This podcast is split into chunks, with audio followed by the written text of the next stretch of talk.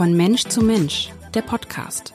Sabine Tesche und Iris Mitlach sprechen mit Menschen, die Mut machen, die sich für mehr Inklusion, für Diversität, also eine buntere Gesellschaft einsetzen. Der Podcast wird Ihnen präsentiert von der Hanse Merkur. Ja, moin und herzlich willkommen. Mein Name ist Iris Mitlach und ich bin heute verbunden mit einem Menschen, der in Hamburg unglaublich viel bewegt in der Pflege, für die Pflege. Deshalb ist es für mich eine große Freude, heute mit ihm zu sprechen. Martin Moritz ist Altenpfleger, hat ein Studium der Philosophie, Germanistik und Pädagogik absolviert und 2008 in Harburg die erste Angehörigenschule in Deutschland gegründet. Was diese Schule heute ausmacht, was sie leistet und welche Angebote ihr Programm umfasst, darüber werden wir in den kommenden Minuten sprechen. Zunächst einmal herzlich willkommen, Martin Moritz. Hallo. Herr Moritz, eine Schule für pflegende Angehörige zu gründen. Wie sind Sie auf diese Idee gekommen und was waren damals Ihre Leitgedanken? Ja, es war eigentlich so, dass ich ähm, 2000 und acht Jahre die, die, die erste Angehörigenschule auf den Weg gebracht habe in, in Harburg. Ähm, und davor war es so, dass ich ein Studium der Philosophie, wie gesagt, auch abgeschlossen habe und in der Zeit immer in der Pflege gejobbt hatte. Also während des Studiums hatte ich immer einen Bezug zur Pflege, auch schon im Zivildienst davor. Und ähm, daraus haben sich dann ja, verschiedene Bezüge ge, äh, ergeben. Also ich habe im Studium mir Seminare rausgesucht, die auf einmal äh, irgendwie was mit Pflege zu tun hatten. Und äh, das ist ganz spannend, wenn man dann in Germanistik ein Seminar zum Thema Schlaganfall besucht, wo es um Sprachstörungen nach einem Schlaganfall geht. Die haben wir dann da zum Beispiel analysiert. Oder es gab Seminare in Pädagogik im Rahmen er Erwachsenenbildung, wo es auch ganz gut reinpasste. Und im Bereich der Philosophie gab es interdisziplinäre Seminare, Medizin und Philosophie. Da ging es also um ethische Fragen auch. Und es gab immer irgendwie Bezüge zum Thema Pflege. Und ich habe eben ganz praktisch in der Pflege auch äh, damals gejobbt und habe darüber dann ja, mitbekommen, wie, wie stark pflegende Angehörige durch die Pflege äh, belastet sind zum Teil. Und die hatten immer ganz viele Fragen, wenn ich da als Student, studentische Hilfskraft kam und ich äh, hatte ja aus von, hatte keine Pflegeausbildung damals, äh, damals jedenfalls noch nicht und ähm, habe dann mich da reingearbeitet, habe dann gedacht, ich, ich suche das mal raus für die Leute und bring denen, bring denen dann ein paar Informationen mit. Und äh, ja, daraus hat sich immer mehr gezeigt, oder für mich hat sich dann immer mehr gezeigt, dass da äh, ein großer Beratungsbedarf ist, Schulungsbedarf ist und ich hatte Lust, da was zu verändern. Also einen Teil beizutragen, dass die zu ihren, zu ihren Informationen kommen. Also es gab immer wieder Fälle, wo zum Beispiel die aus, Leute aus privater Kasse Leistungen bezahlt haben, die, die sie eigentlich von der Pflegekasse hätten wiederbekommen können. Ein gutes Beispiel ist da die Verhinderungspflege zum Beispiel. Und äh, wenn ich das nicht kenne, wenn ich nicht weiß, wie das funktioniert, wie man sowas nutzen kann, solche Geldbeträge, dann mache ich das halt nicht. Und dann bezahle ich das aus eigener Tasche möglicherweise. Und mich hat das besonders geärgert bei Leuten, die wirklich nicht viel Geld hatten, wenn die dann auch noch Geld für Dinge ausgegeben haben, äh, wo sie es nicht ausgeben müssten. Und das war so der Grund. Dann habe ich irgendwann gedacht, das müsste eine Einrichtung geben, die einen möglichst unabhängigen Zugang hat. Das heißt also, wo die Leute auch hingehen, ähm, auch wenn sie ähm, nicht ja, also in der Einrichtung, wo, wo die Leute sich trauen hinzugehen, weil sie vielleicht kein Pflegedienst gleich ist, sondern wo, wo es eben Beratung gibt, wo es Schulung gibt ähm, und nicht gleich irgendein Verkaufsangebot gemacht wird. Nicht? Und das ist der Grund gewesen, warum ich dann auch gerne eine, ja, einfach nur eine Schule für pflegende Angehörige auf den Weg gebracht habe. Ähm, es sind inzwischen in Deutschland 82 Prozent der, ähm, der Pflegebedürftigen, die zu Hause versorgt werden. 18 Prozent nur in Pflegeheimen. Und von denen, die zu Hause versorgt werden, ähm, haben 72 Prozent, äh, machen das 72 Prozent ohne Pflegedienst. Das heißt, nur 28 Prozent haben professionelle Unterstützung.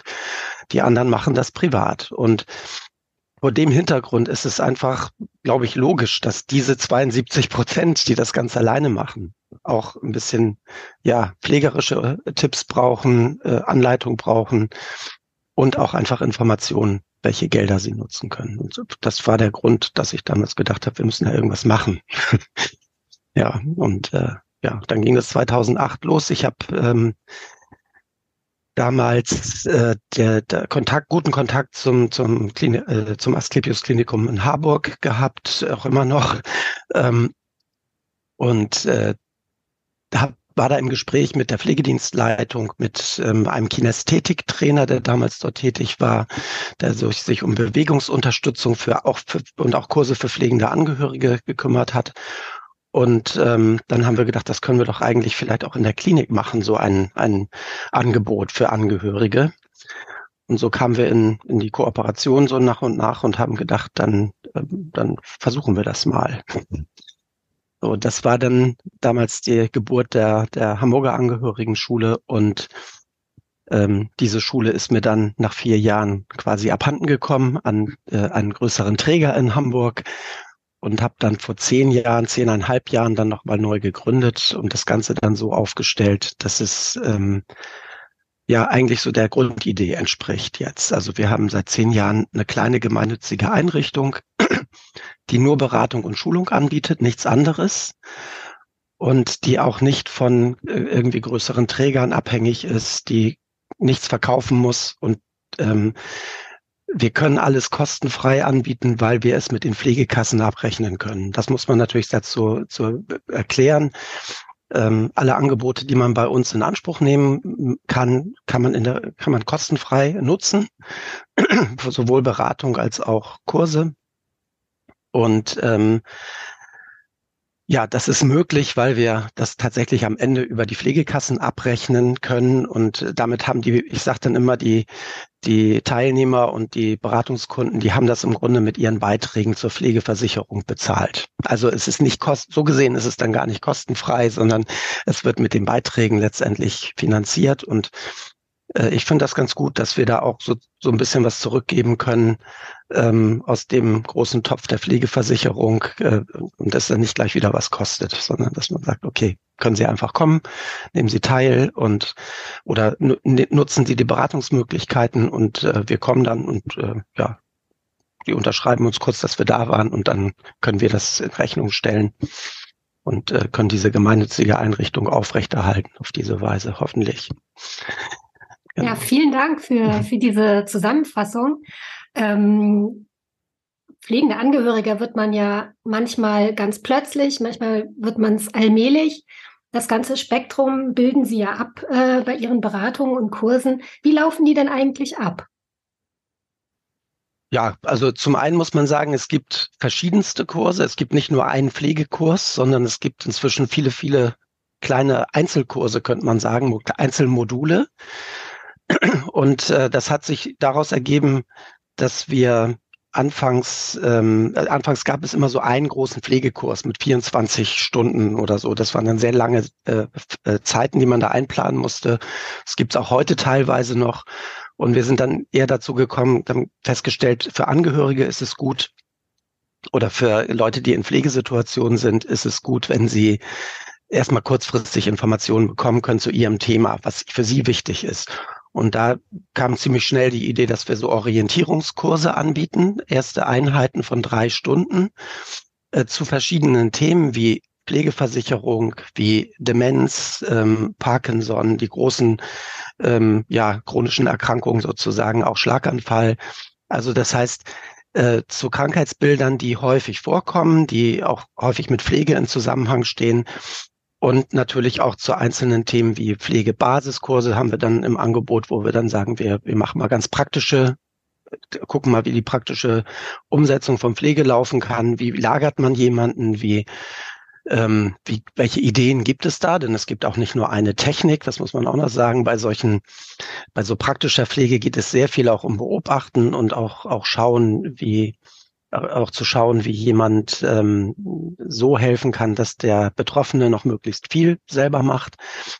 Also in solche Kurse haben wir dann sozusagen in Modulen äh, und das heißt oder in Modulform und die ähm, ja, die, die, die, die Themen hatte ich ja eben schon gesagt. Es gibt dann auch Themen wie einen Erste-Hilfe-Kurs für Angehörige. Es gibt ein, ein ähm, äh, ja, Kurse, die, die dann eben äh, auch seltenere Themen betreffen. Das ist gerade, äh, das ist eben online vor allem auch auch eine, eine gute Idee gewesen, dass also oder dadurch, dass äh, wir jetzt in Corona-Zeiten auch Online-Kurse anbieten oder seit seit seit 2020 das anbieten, ähm, äh, ist es eben möglich, auch seltenere Themen aufzunehmen. So, da haben wir zum Beispiel ein Thema zum Thema AL, einen Kurs zum Thema ALS eingeführt, also der Amyotrophe Lateralsklerose, da, wo das nur 8000 Leute ungefähr in Deutsch, äh, Deutschland zur gleichen Zeit haben, die dann eben auch mal einen Online-Kurs dann wenigstens besuchen können. Denn Oft reicht es dann nicht, dass, dass man einen Kurs zusammenkriegt vor Ort. Ne? Und dann ist es gut, wenn man solche Möglichkeiten auch noch zusätzlich hat. Grundsätzlich also alle Kurse, die wir anbieten, sind kleine Gruppenkurse. Das war ja die eigentliche Frage. Es sind kleine Gruppenkurse, maximal äh, zwölf Personen in Nicht-Corona-Zeiten. Ähm, und wenn eben Abstandsregeln und so weiter dazu kommen, wir haben die Kurse teilweise halbiert, auch sogar in diesen Zeiten, weil wir gesagt haben, wir wollen da niemanden gefährden. Und ähm, ja, dann haben wir teilweise nur sechs Leute in den Kursen gehabt oder noch weniger manchmal. Und äh, beginnen tut es immer mit einer Vorstellungsrunde eigentlich. Also ich fange an und erzähle, wer ich bin und diejenigen, die kommen, können mal kurz sagen, was sie in den Kurs treibt und was sie an Fragen mitbringen, so dass jeder auch wirklich seine Fragen, auch ähm, die ihnen auf der Seele liegen, auch mal loswerden kann und auch, dass man da mal in Ruhe zuhört. Das heißt, das ist, da nehmen wir uns Zeit für, dass jeder kurz mal was erzählen kann erstmal. Und dann kann ich immer schon überprüfen, ob das eh im Kurs ein Thema ist, was die Leute da äh, an Fragen mitbringen. Und bei den Fragen, die tatsächlich seltener sind oder die vielleicht gar nicht vorgesehen sind, kann ich mir überlegen, eventuell nochmal zusätzlich was zu sagen, so dass, dass wir versuchen, wirklich mit so einem Orientierungskurs ja, jeden Einzelnen, der kommt, auch ein Stück weit abzuholen bei dem, der Situation, in der er jetzt ist. Und somit geben wir dann in einem Orientierungskurs die ersten, ersten Informationen. Und wer dann weitermachen möchte, kann in einen Spezialkurs kommen. Das ist dann, sind dann sozusagen, ist dann ein Vertiefungskurs, wo man spezielle, äh, nochmal speziell einige Themen in den Blick nimmt oder das Ganze ein bisschen ausführlicher macht. Ähm, ja, das, das ist eigentlich die Grundkonstruktion. Orientierungskurs erst machen, ähm, dass man erste Einst einen ersten Einstieg hat und dann kann man weitermachen mit einem Spezialkurs, zum Beispiel zum Thema Demenz. Ja, das ist, sind so die, ist die Herangehensweise. Und es äh, ist gesprächsorientiert, vielleicht auch noch wichtig, dass ich da nicht drei Stunden Vortrag halte, sondern dass wir zwar eine Präsentation haben und einen roten Faden durch, die, durch das ganze äh, also durch das Thema, aber dass ähm, ich immer sehr viel Wert darauf lege, dass wir, wir in, in, äh, ins Gespräch kommen und dass man tatsächlich sich traut, seine auch Fragen zu stellen äh, zum Verständnis, wenn Dinge nicht nicht verstanden werden, dass man sich wirklich traut, auch zu fragen, Mensch, das habe ich jetzt nicht verstanden, können Sie da noch mal was zu sagen oder können Sie es noch mal anders erklären? Das äh, finde ich muss möglich sein, denn am Ende sollen die Leute rausgehen aus dem Kurs und sagen, ich habe äh, was mitgenommen. Also ich habe das ist das Ziel, dass sie einen Schritt weiter sind in ihrer Situation, in der sie sind. Wir können nicht alle Probleme lösen, aber wir können doch oft Hinweise geben, dass man dann besser zurechtkommt. So und, und einige Dinge auch gerade eben finanzielle Fragen und so weiter, die dann oftmals quälend sind, ähm, da kann man auch das ein oder andere an Tipps geben, die dann weiterhelfen. Ja, ich glaube, dass dieses Angebot unheimlich wichtig ist. Ich bin 2016 pflegende Mutter geworden mit der Geburt meines Sohnes. Und ähm, Stichwort Verhinderungspflege, das sind Sachen, die habe ich erst Jahre später erfahren. Also wir hatten den medizinischen Dienst bei uns, der hat den Pflegegrad festgestellt. Der hat aber mir keinerlei Informationen darüber gegeben, was diese, was Pflege eigentlich bedeutet und welche Rechte damit auch einhergehen, welche Möglichkeiten.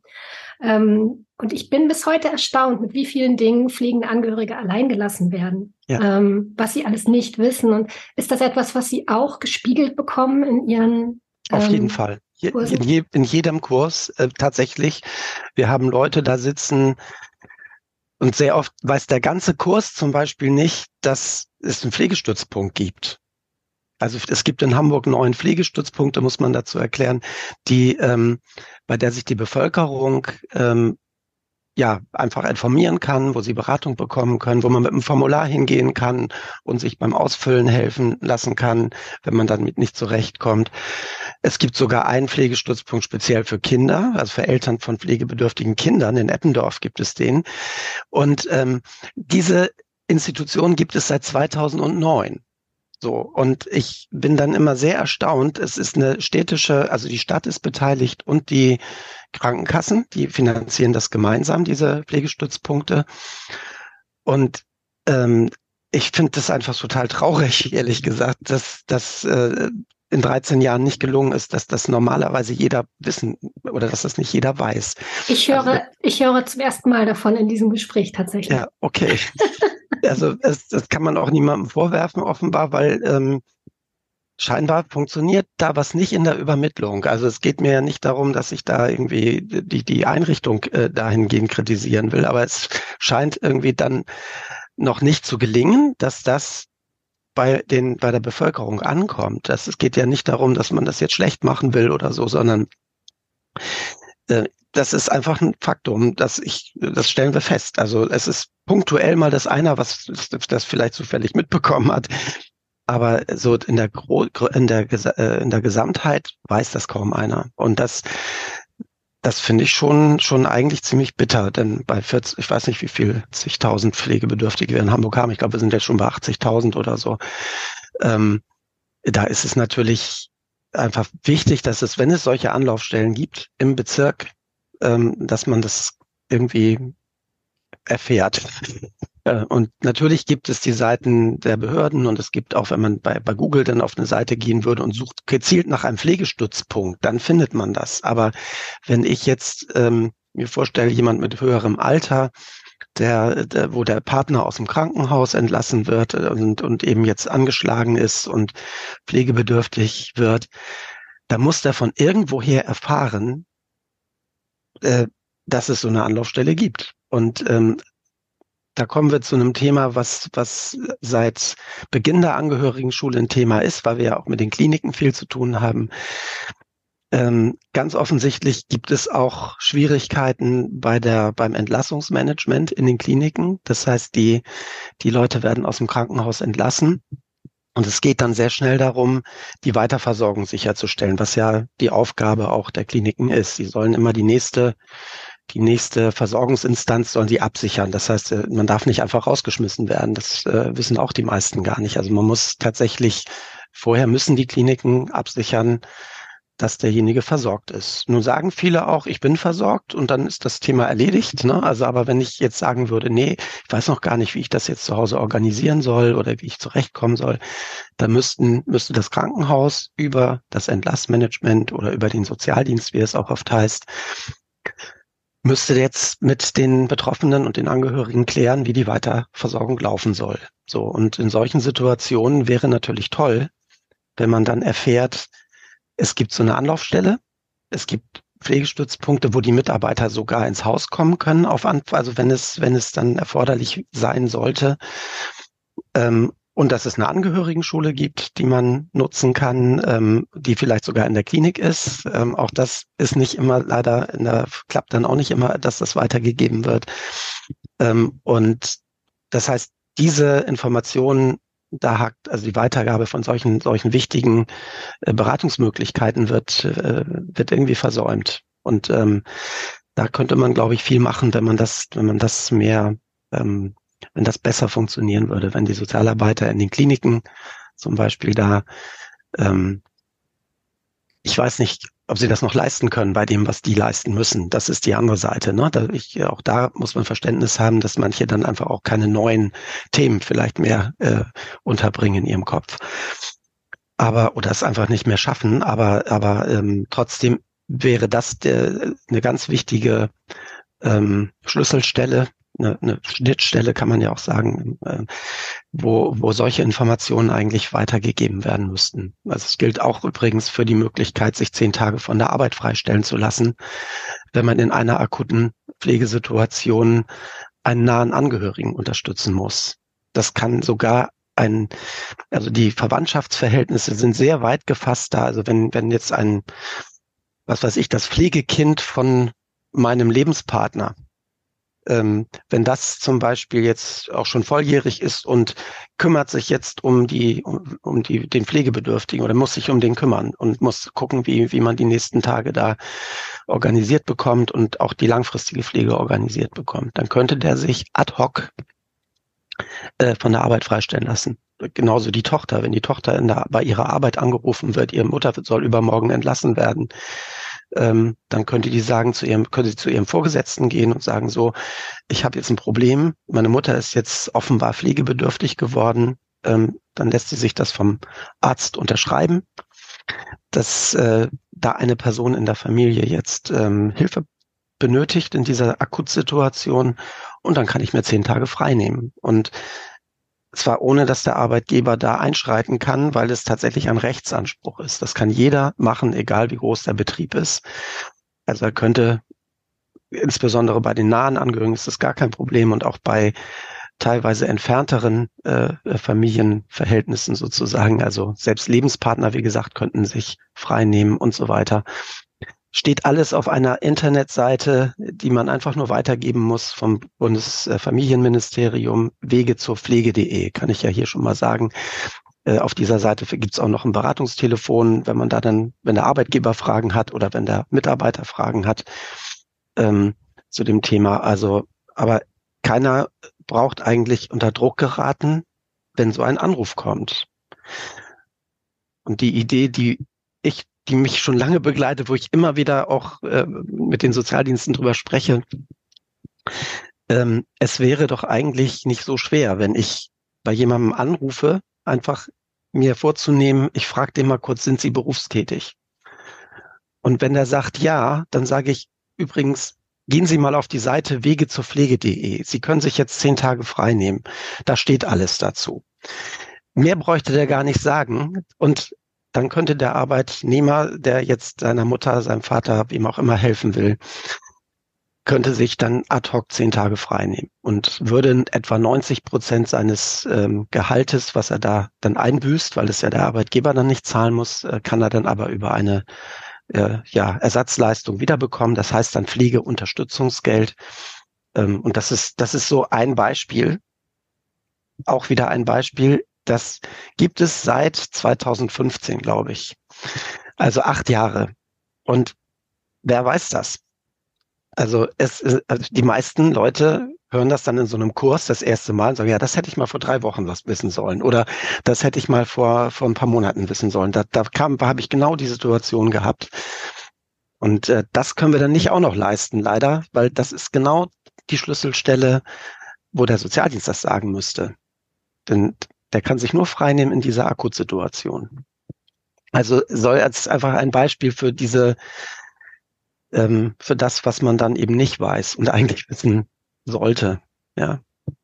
Das habe ich auch festgestellt. Ähm, ich sitze ganz oft vor dem Computer und suche mir Informationen selber zusammen, von denen ich denke, wenn, wenn es sie gebündelt irgendwo geben würde, dann würde uns das Leben irgendwie leichter gemacht werden. Ähm, ich selber habe auch schon von diesen Auszeiten Gebrauch gemacht. Also Wege zur Pflege kann ich auch sehr empfehlen.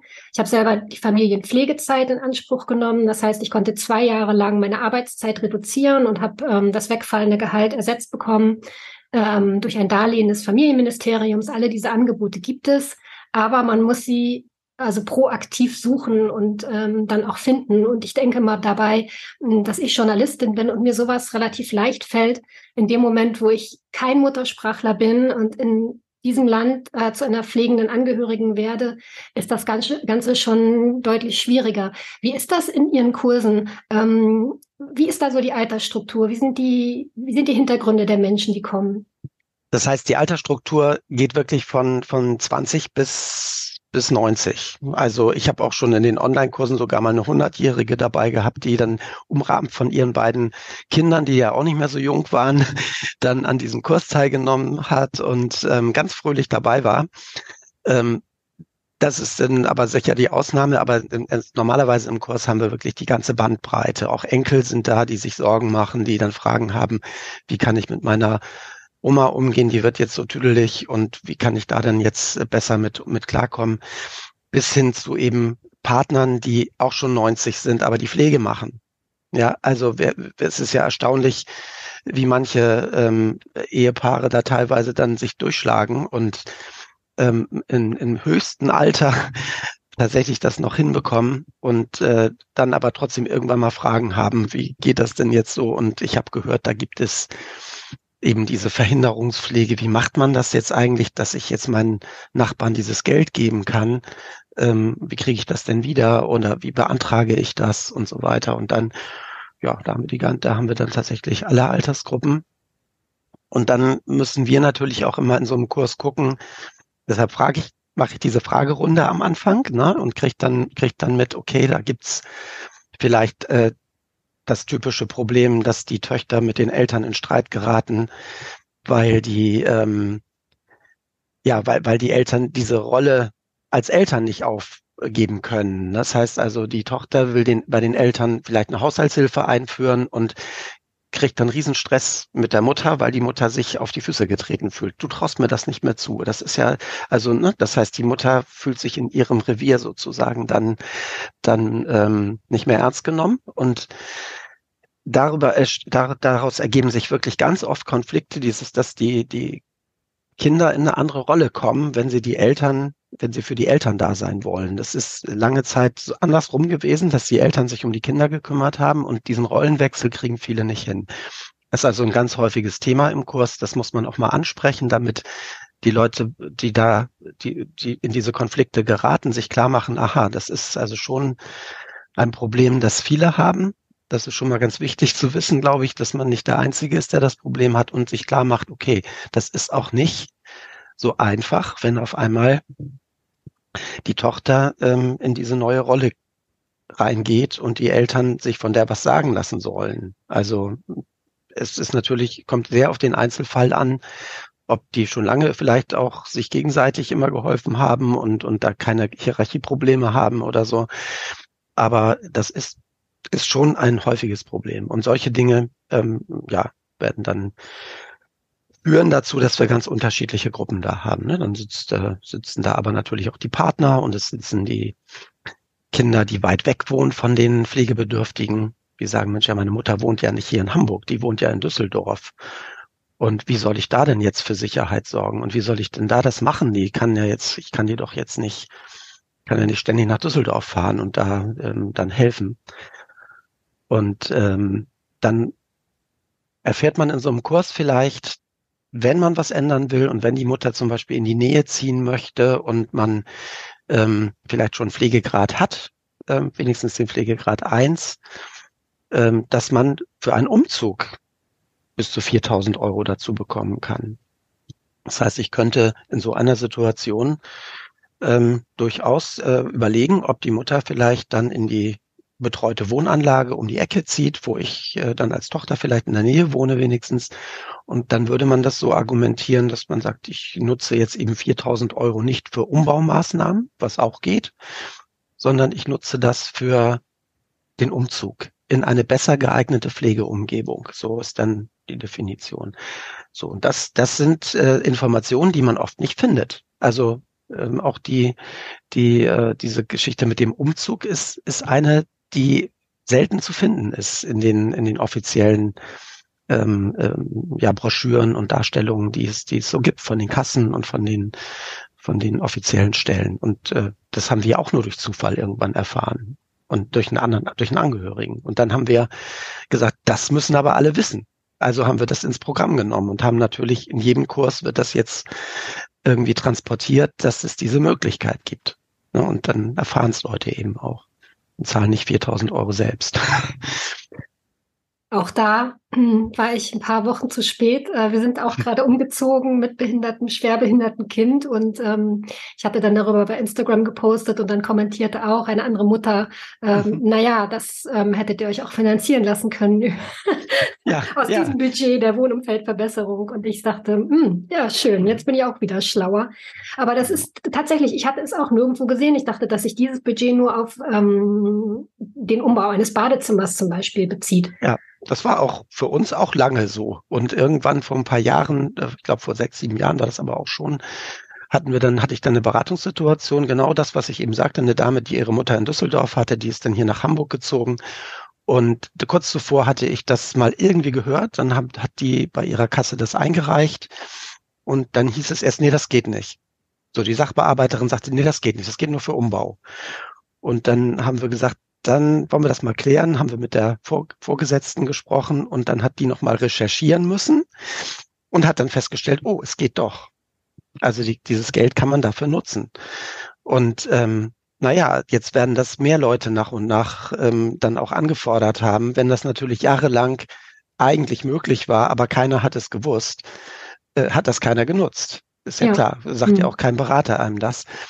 So nach und nach, jetzt nach mehreren Jahren, ähm, wird es durch, durch kontinuierliche Informationsweitergabe ähm, dann, dann natürlich irgendwann auch bei mehr Leuten ankommen. Aber das, das ist natürlich, wir sind ja nur eine kleine Einrichtung mit äh, wenigen Leuten.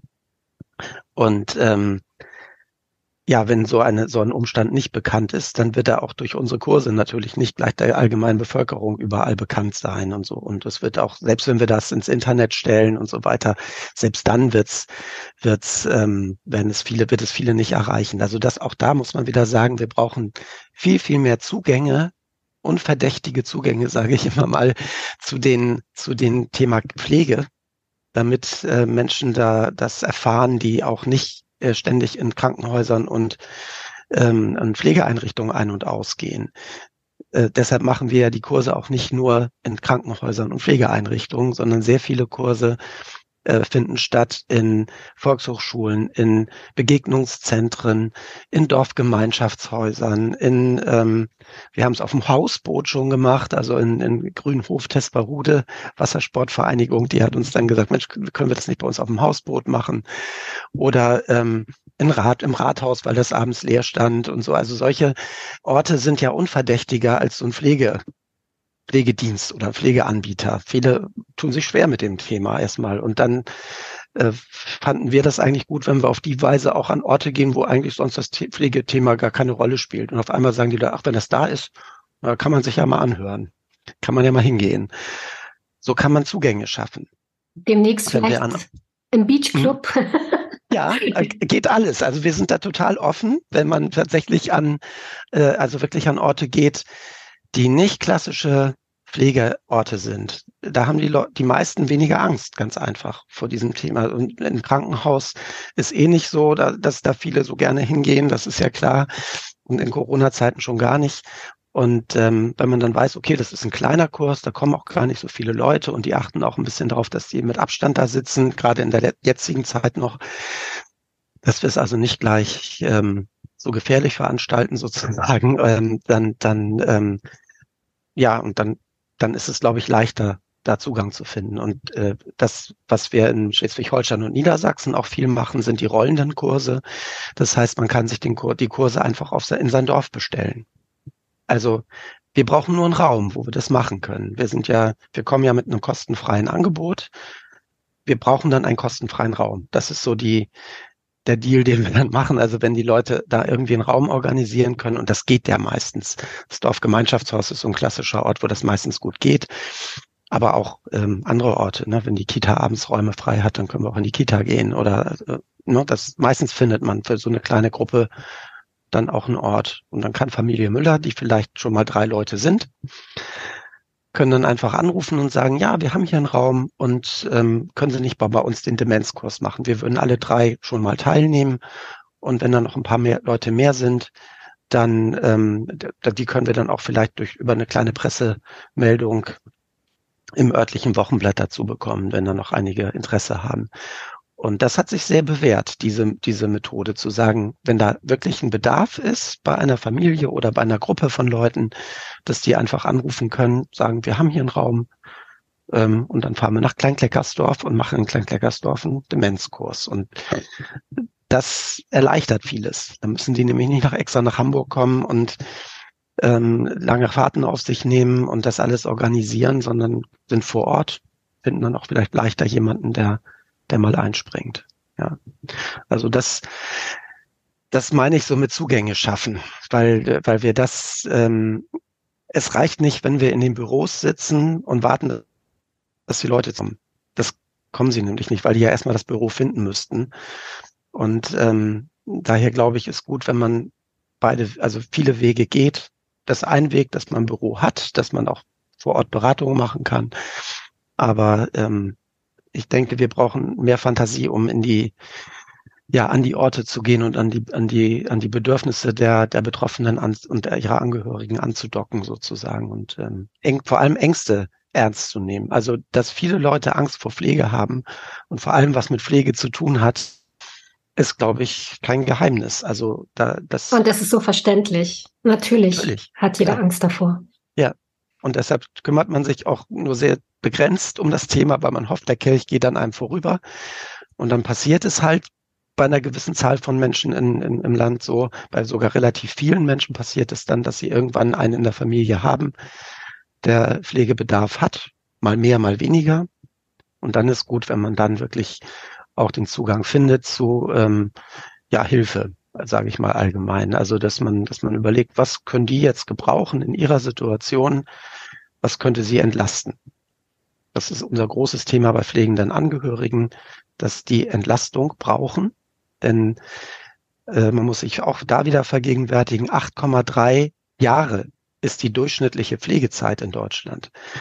Das bei 4,6 Millionen Pflegebedürftigen. 8,3 Jahre Durchschnitt. Das heißt, äh, was das an Zeit bedeutet, auch für die Menschen, die sich, ähm, die sich da in eine Pflegesituation ähm, ja, begeben oder einfach reinkommen und, und natürlich erstmal helfen. Ähm, aber das, das, da, da ist doch klar, dass das äh, Belastung mit sich bringt über diese vielen Jahre. Ne? Das ist das, was ich mich so oft frage. Im Grunde sind wir so viele. Sie, Sie sagen immer wieder diese Zahl. Ich finde auch beeindruckend, äh, sich zu vergegenwärtigen, dass vier von fünf Pflegebedürftigen im häuslichen Rahmen gepflegt werden von den Angehörigen oder Nachbarn.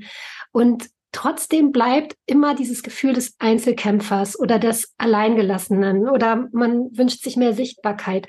Haben Sie irgendeine, aber wie sind Ihre Gedanken dazu? Ja, also ich glaube, dass das Problem ist tatsächlich, dass sich, dass die pflegenden Angehörigen so viel mit Pflege zu tun haben, dass sie sich nicht noch groß organisieren können und irgendwelche politischen Forderungen stellen können. Das ist einfach ähm, dann zu viel verlangt und es äh, ist auch für die Angehörigen äh, nochmal zusätzliche Kraft, die sie da reinstecken müssten. Wäre aber gut. Natürlich wäre das gut, wenn sich, wenn, wenn es äh, sowas wie eine Gewerkschaft der pflegenden Angehörigen gäbe, die, die vielleicht auch da mal überlegt, ob die eigentlich genug honoriert werden, ob ihre, ihre Hilfe wirklich ausreichend honoriert wird mit einem Pflegegeld, äh, wie es im Augenblick existiert, was ja auch noch nicht mal für die pflegenden Angehörigen ist, sondern für den Pflegebedürftigen. Ne? Das heißt, ähm, dass da gibt es tatsächlich auch natürlich äh, auch, auch durchaus bei den Angehörigen, die sich dann da einsetzen. Das ist eine kleine Gruppe, die sich, die sich da auch äh, engagiert in dem Bereich, aber die, die, ähm, die haben natürlich noch nicht so viel Gewicht, als wenn wir, wenn es eine Gewerkschaft wäre mit, was weiß ich, zwei Millionen Mitgliedern oder so. Ähm, es gibt, ich sag mal so einen Verein, der mal vor, auch vor äh, ungefähr in der Zeit gegründet worden ist, als wir anfingen als Angehörigenschule, der heißt Wir pflegen e.V. Ist ein bundesweit tätiger Verein, pflegender Angehöriger, der ähm, wo sich Angehörige durchaus auch mit organisieren können, wo sie, der versucht auch politisch sich, also die, die Interessen von pflegenden Angehörigen, denen Gehör zu verschaffen, auch solche Themen aufgreift, wie ähm, wie die, äh, wie das Thema Bezahlung auch und, und die, die Frage, wie kann man auch Beruf und Pflege vereinbaren, ein großes Thema. Da gibt's einfach noch viel zu wenig gute Lösungen, muss man sagen. Sie haben zwar jetzt was in Anspruch genommen auch und haben ja auch erzählt, dass, bis sie das, dass sie es eigentlich selber recherchiert haben.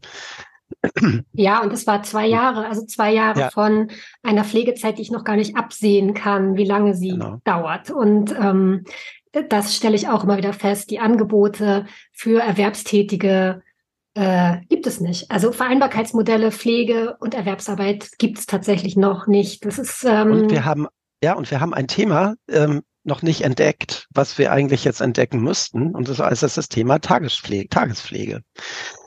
Das Problem ist, ähm, also es gibt die sogenannte teilstationäre Pflege. Deshalb verstehen das viele übrigens auch nicht, wenn sie die Broschüren durchblättern, die sie von den Kassen bekommen. Da steht dann groß teilstationäre Pflege drüber.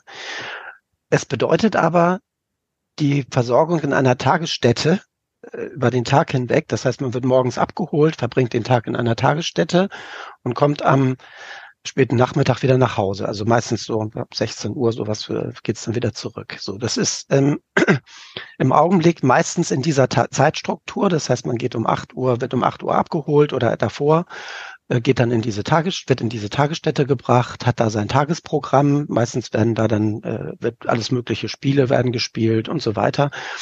Ähm, es wird gesungen, es wird getanzt, es, also je nachdem, wie die das dann umsetzen und dann kommt man wieder nach Hause. So. Für diesen Zweck gibt es bei der Pflegeversicherung extra Geld. Das heißt, man muss wirklich erstmal verstehen, für die Tagespflege gibt es bei Pflegegrad 2, das ist also, wir haben fünf Pflegegrade, für die, die jetzt äh, nicht im, im, im Thema sind bisher.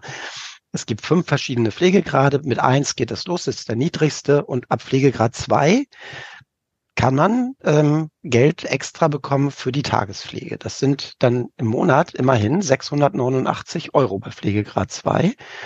Und ähm, mit diesem Geld könnte man gut zwei Tage in der Woche Tagespflege bezahlen. So.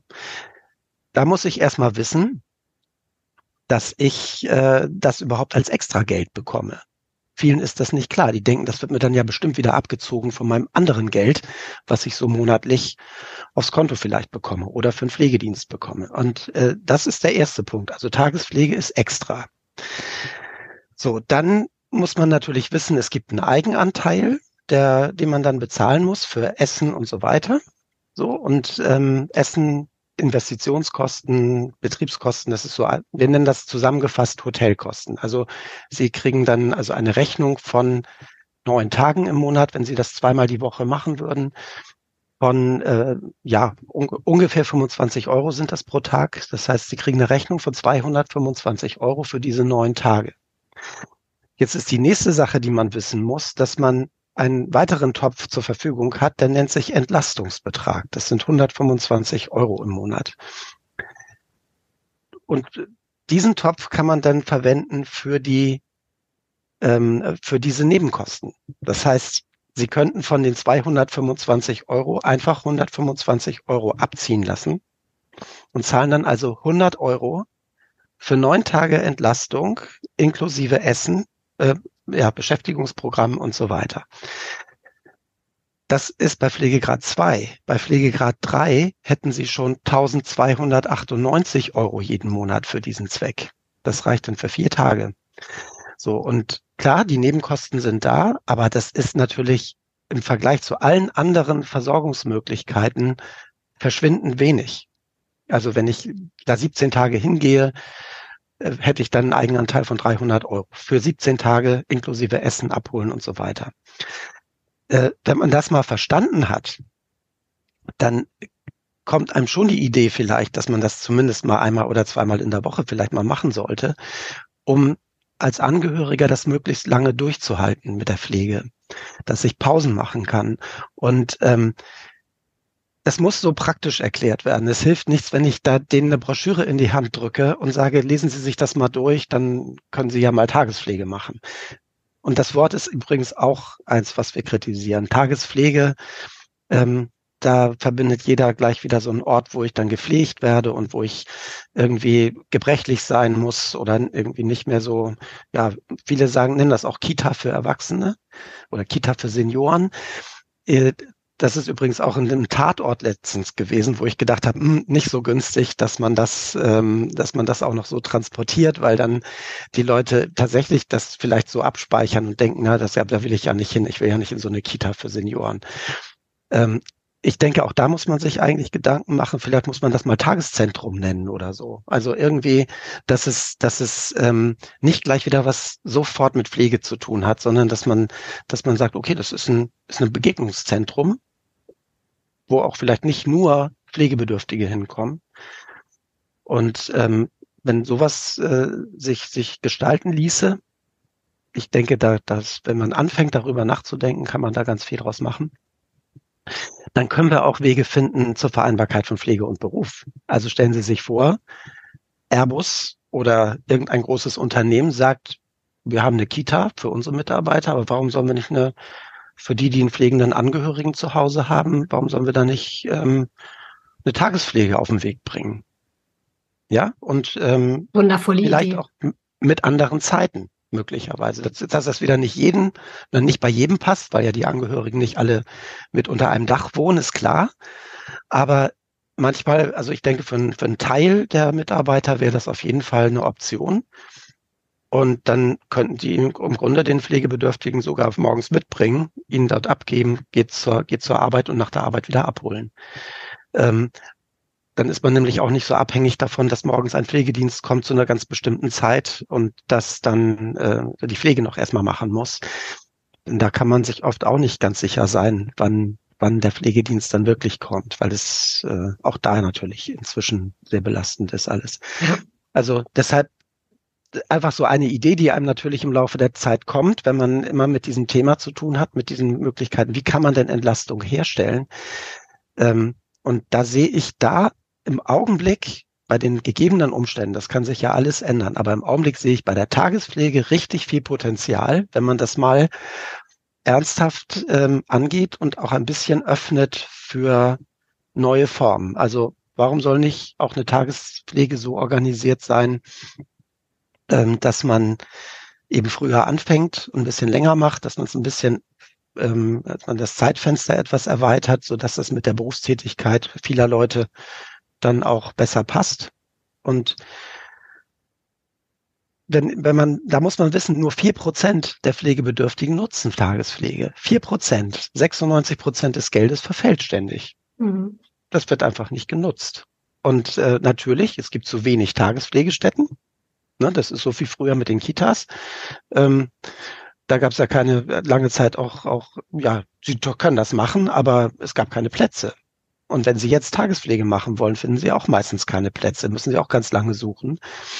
Ähm, das kommt dann im Augenblick dann noch dazu, dass man dann äh, natürlich dann keinen Platz findet und dann hat man gehört, ja, das können Sie machen, aber ich kann das gar nicht umsetzen, weil in meiner Gegend gibt es nur eine Tagespflege und die ist schon hat schon eine Warteliste von von 30 Leuten oder so. Und da da muss man dann sagen, an der Stelle könnten wir wirklich viel bewegen, glaube ich, wenn wenn wenn auch Pflegeträger die Idee vielleicht aufgreifen und sagen, wir setzen, also wir, wir fangen mal an und machen, ändern ein bisschen das Grundkonzept der Tagespflege. Nennen das auch nicht nur, nicht nur den Schwerpunkt auf dieses Wort Pflege, sondern nennen das vielleicht ähm, Seniorentagesstätte und äh, mit Pflege, natürlich mit Pflegeunterstützung und so, das kann man ja alles im Untertitel nennen oder so, aber äh, dass man sich Gedanken macht, wie kann man es auch vielleicht anders nennen, damit man äh, den Weg etwas offener macht und nicht gleich alle abschreckt mit dem, dem Wort Pflege.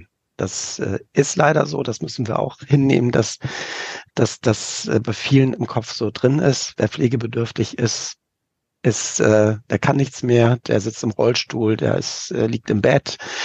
Ähm, und äh, das ist aber rein vom Gesetz her ganz anders. Ne? Wir haben seit fünf Jahren einen neuen Pflegebegriff und da geht es gar nicht mehr um die Gebrechlichkeit in erster Linie, sondern um Selbstständigkeit. Und äh, es gibt ganz, ganz viele Menschen mit Demenz zum Beispiel, die Gedächtnisprobleme haben, Orientierungsprobleme haben, auch Menschen mit psychischen Erkrankungen, aufgrund dieser Erkrankungen Einschränkungen in ihrer Selbstständigkeit haben. Die kriegen viele Dinge im Alltag nicht mehr hin, weil sie ähm, ja, weil sie nicht mehr dran denken oder weil sie sich nicht aufraffen können, äh, weil sie depressiv sind zum Beispiel, können sich nicht aufraffen, Dinge zu tun und bräuchten eigentlich jemand, der sie motiviert. Und diese Menschen ähm, haben auch einen Anspruch auf einen Pflegegrad, egal wie alt sie sind. Also wenn sie so eine Erkrankung haben, dann können sie, können sie einen Antrag stellen auf einen Pflegegrad und dann wird das geprüft kommt ein Gutachter ins Haus. Darauf muss man sich dann auch ein bisschen vorbereiten. Da kann, kann, kann auch der Pflegestützpunkt helfen oder wir können helfen. Oder auch die Kasse kann man da durchaus anrufen und fragen, wie, worauf muss ich achten. Das heißt, äh, wenn ich so, äh, es, wir haben ganz viele Pflegebedürftige, denen man überhaupt nicht ansieht, dass sie pflegebedürftig sind wir denken immer, die müssen dann irgendwie ganz gebrechlich sein normalerweise oder viele denken das. Und ja, ganz viele haben, haben äh, einen Anspruch auf, auf äh, Unterstützung, weil sie eben nicht mehr ganz so selbstständig sind durch eine Erkrankung oder eine, eine Einschränkung, die sie eben haben. Und das, das äh, muss auch erst noch bekannter werden. Sie merken schon, die ganze, dieses ganze Themenspektrum Ähm, das ist auch, auch äh, selbst in drei Stunden Kurs, ähm, Orientierungskurs Pflege und Pflegeversicherung, ähm, bleibt immer noch ganz viel an, an, an ja, möglichen Themen übrig, sagen wir mal so. Also wir versuchen natürlich schon einen Überblick zu geben, aber das äh, an den Beispielen, die wir jetzt mal so durchgespielt haben, sieht man, dass es nicht so selbstverständlich ist, dass man sich in diesem Leistungswirrwarr äh, dann zurechtfindet. Es sind einfach viele Dinge, die man erstmal verstehen muss, bis man sie dann auch angeht und, und nutzt. Auch ich bin nach sechs Jahren immer noch Suchende und ich mhm. ähm, möchte mich bedanken für dieses großartige Gespräch. Ich habe jetzt gar nicht für meine persönliche Situation sehr viele Denkanstöße und Impulse äh, mitgenommen und ähm, bin auch jetzt, also ich glaube, es könnte noch Stunden so weitergehen, aber das Gute genau, ist ja, genau. das Gute ist, es gibt mhm. ja die Angehörigen-Schule. Das heißt, jeder, genau. der jetzt zugehört ja. hat und gesagt hat, da ist jetzt gerade bei mir so viel losgegangen oder oh, das, das, das konkret würde mich jetzt auch nochmal interessieren, der kann einfach sich ihr Angebot anschauen, zu den Kursen kommen, online bei den Kursen ja auch teilnehmen. Sie hatten es eingangs gesagt, mhm. da passiert auch gerade ganz viel bei Ihnen. Insofern ist das hier kein Ende, sondern vielleicht der Anfang zu viel, viel mehr. Mhm. Vielen Dank. Ja, gerne, gerne anmelden. Ich sage sag noch mal, darf ich noch ja, mal kurz sagen? Aber natürlich. Ähm, die, die, die ähm, Wichtig ist, Sie können, Sie können auf der, wenn Sie internetaffin sind, wie man so sagt, wenn Sie ins Internet gehen können, äh, gehen Sie auf die Seite www.angehörigenschule.de und dort finden Sie unser Kursprogramm und dort kann man sich auch direkt für die Kurse, die dort zu sehen sind, anmelden. Das heißt, man klickt da einfach auf Anmelden oder wenn der Kurs schon voll ist, klickt man auf Interesse und dann kann man äh, auch so, so, sozusagen sich vormerken lassen für die nächsten Angebote. Manchmal äh, äh, bieten wir dann auch weitere Kurse an. Also wenn ein Kurs, wenn sich weitere Interessenten melden für einen Kurs, äh, steuern wir häufig nach und bieten dann noch einen zweiten oder einen dritten Kurs auch an, damit die Leute nicht im Regen stehen gelassen werden, die dann zu spät kommen, sage ich mal. Und, und nur einfach, dass man sich traut, sich da anzumelden kriegen dann sofort eine Bestätigung, dass sie sich angemeldet haben. Und ähm, alles, was sie da machen, ist kostenfrei. Also sie, das kann man hier so sagen, dass, ähm, dass sie keine Angst haben, dass sie da irgendwie dann hinterher eine große Rechnung kriegen, weil sie sich da angemeldet haben. Also das, das ist, glaube ich, äh, muss man oft öfter sagen, damit man sich dann vielleicht auch, auch traut. Ja, das nur als nochmal als kleiner Hinweis. Und anrufen geht natürlich auch. Genau. Wundervoll. Also da dürften dann eigentlich auch keine Fragen mehr offen bleiben. Noch einmal vielen Dank für die Zeit, die Sie sich genommen haben. Und ja, alles Ich danke auch. Sie. Ja, vielen Dank. Dieser Podcast wurde Ihnen präsentiert von der Hanse Merkur. Weitere Podcasts vom Hamburger Abendblatt finden Sie unter abendblatt.de slash podcast. Hier finden Sie auch alle aktuellen Podcast-Themen und unseren neuen Podcast-Newsletter.